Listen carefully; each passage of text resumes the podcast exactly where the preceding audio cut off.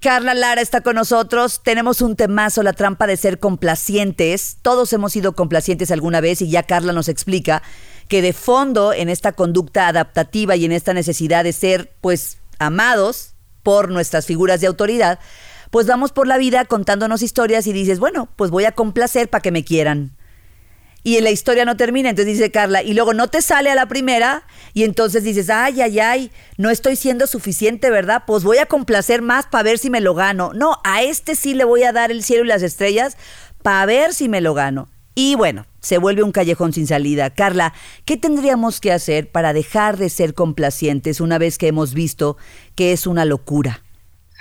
Eh, mira, te voy a compartir cinco, cinco puntos que creo que serían muy relevantes. Lo primero es, ve a terapia. sí. Ve a terapia, encuentra un terapeuta de confianza, ¿no? Eh, porque necesitas ir a la raíz, necesitas ir a, a, recuperarte, a reencontrarte, a darte cuenta justamente de este principio que es el principio salvador. El amor está dentro de ti. Wow. Todo ya está dentro de ti. Y la forma de recordar eso es arreglando nuestros temas pasados. Entonces, la recomendación es puntual. Si te encuentras en estas circunstancias, ve a terapia, no te esperes, no lo postergues. Es algo que tiene una raíz profunda en tu vida, en tu, en tu cuerpo emocional, desde que eras muy chiquitito. Entonces no se, no se cura con, ay, ya lo escuché y ahora sí porque acordémonos que eso viene desde el inconsciente, entonces hay que ir allá, a entrarle profundo, a rascarle y empezar a cultivar semillas de amor propio. Ve a terapia y dice Carla, recuerda que eres el amor, pero para recordarlo, pues hay que trabajar en esa parte, porque si no, te quedas en el sueño y en la ilusión de que no eres suficiente. Carla, ¿cuál sería el segundo punto? Ve conquistando pequeños nos en tu vida. Mm poquititos, de poco a poco. Atrévete a decir no cuando quieras decir no. Wow. Claudia, no sé si te has dado cuenta, pero vivimos en una cultura en el que nos dicen que el decir que no es de mala educación. correcto. Y entonces nos da una pena tremenda decirle a alguien que no queremos algo, pero no nos atrevemos a decirle que no, ni a la señorita que nos va a entregar el ticket en la caja. Nos da pena, nos da angustia y no le decimos no gracias, porque sentimos que lo estamos haciendo mal. Y de ahí entérate de todos los nos que no podemos decir en la vida. No podemos decirte no, no puedo ir a esta reunión, no quiero ir.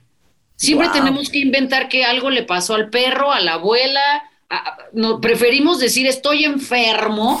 Wow no quiero. O enfermamos a nuestros hijos o a nuestro esposo o a quien sea. O tenemos una emergencia, o sea, y entonces se vuelve parte de un mecanismo terrible. Ve conquistando pequeñitos nos. El no es una respuesta completa. Atrévete poco a poco, porque es un ejercicio, es un músculo que hay que fortalecer, pero se vale decir que no. Claro, claro, ah, yo lo aprendí, a mí me costaba mucho trabajo decir que no en una neurosis complaciente.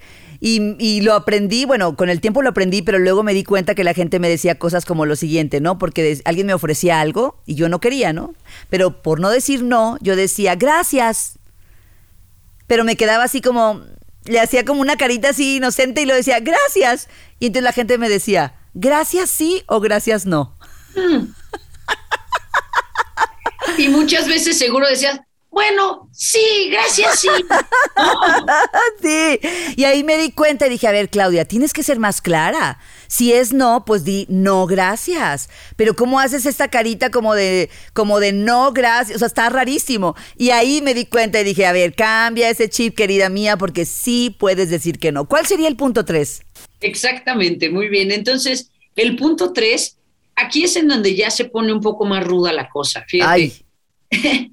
Acepta que no vas a caerle bien a todo el mundo. Uy, uy, uy, uy, uy, ya se puso buena la cosa. Mira, voy a ser muy puntual. Ni Dios le cae bien a todo el mundo. Oh my God. No, pues ya se acabó el programa. Ya, ya. Gracias, Carla, por, haber estado con nosotros.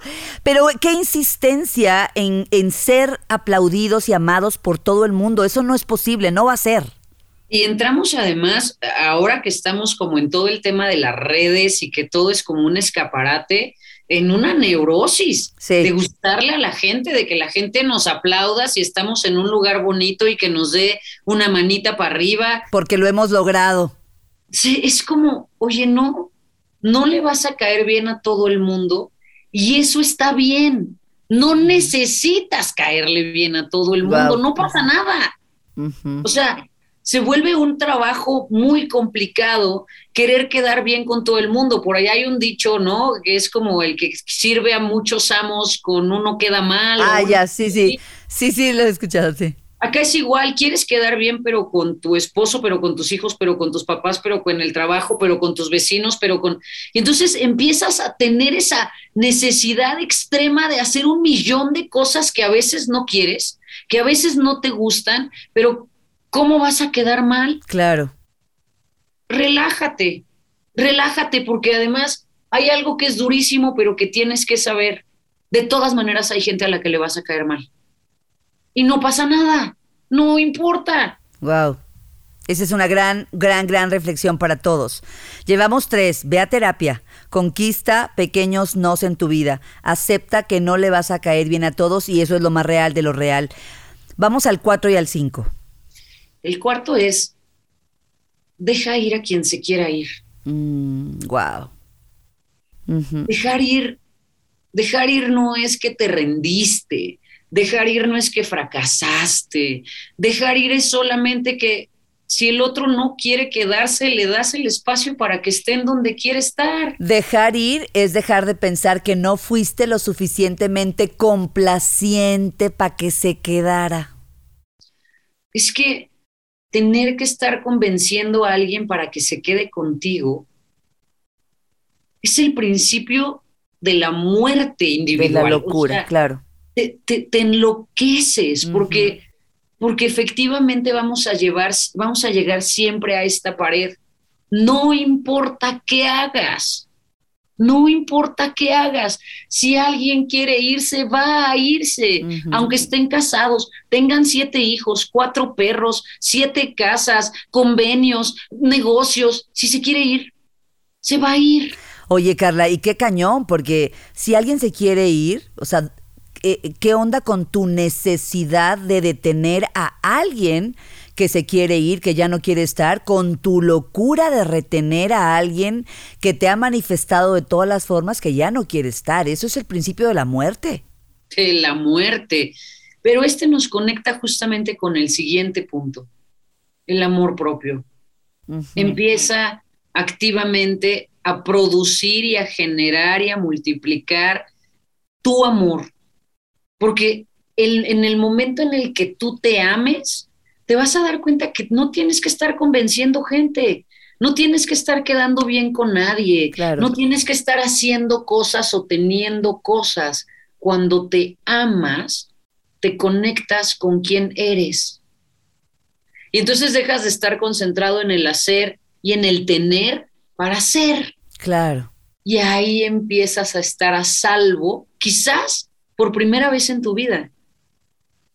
Todos queremos estar a salvo y queremos estar a salvo ya, pero va a ser muy complicado estar a salvo si dependemos de todo, de toda la, de todos los valores más elevados, o sea, si dependemos de eh, el amor, o sea, dependemos del otro para sentirnos amados, para sentirnos apoyados, para sentirnos reconocidos, para sentir que existimos, pues va a ser muy complicado que eso venga de afuera. Y entonces Vamos a intentar ser complacientes para obtener eso una y otra vez, una y otra vez, una y otra vez, pero hoy Carla Lara nos dice, eso es una trampa. Eso es una trampa. Cinco puntos claves. Y me encantó que empezaras con Vea Terapia porque posiblemente pudiste haber puesto Vea Terapia hasta el número cinco. ¿Verdad? Casi siempre decimos, haz todo esto y si no, ve a terapia. Hoy Carla te está volteando la tortilla y te dice, primero, ve a terapia. ¿Para qué? Para que conquistes pequeños nos cada vez, para que te des cuenta que, y aceptes que no le vas a caer bien a todas las personas para que puedas dejar ir a quien se quiere ir y para que regrese el amor propio a tu vida. Todo eso te va a dar la terapia. O sea, ya te fijaste, Carla, que si hago el primer punto, los demás, o sea, por añadidura casi, casi.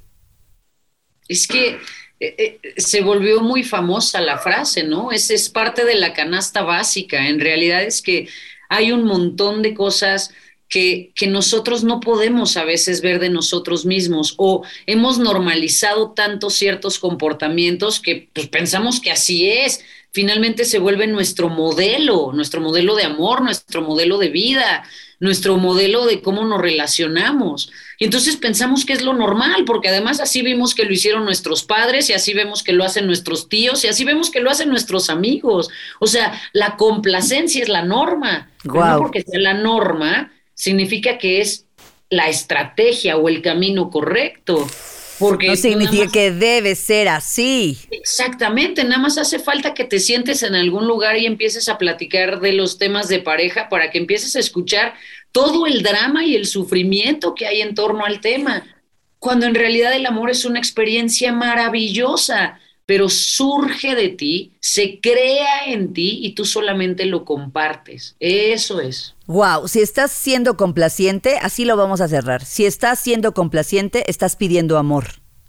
Y si estás pidiendo amor, estás declarando que no lo eres, que no lo tienes, que estás en carencia. Punto. O sea, así o más claro.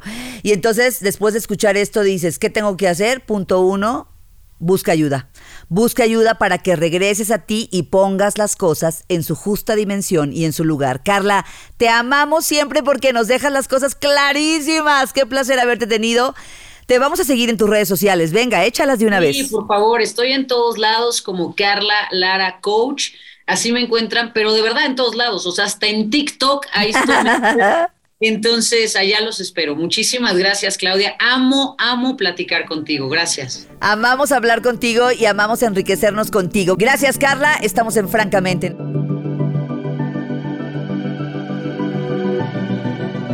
Francamente.